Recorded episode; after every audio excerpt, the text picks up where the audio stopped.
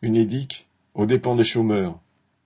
L'Unédic, qui gère les comptes de l'assurance chômage, prévoit de dégager un excédent de deux milliards et demi d'euros cette année et dix milliards d'euros d'ici à fin 2024.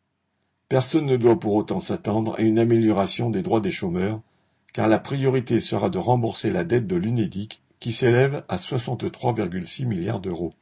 Celle-ci a augmenté en effet de 73% au cours de la pandémie. Le gouvernement s'étant largement servi des caisses de l'Unédic pour financer le chômage partiel. Contrairement à ce qu'il claironne, l'excédent annoncé cette année ne découle pas d'une baisse du nombre de chômeurs, 6 millions de personnes restant inscrites à Pôle emploi. L'Unédic elle-même le reconnaît, les deux tiers des excédents prévus proviendront en fait des économies réalisées en réduisant les droits des chômeurs. Tel était bien l'objectif annoncé, remplir les caisses de chômage en indemnisant de moins en moins les chômeurs, Telle est la recette du gouvernement pour continuer de financer les cadeaux au patronat. Sacha Camille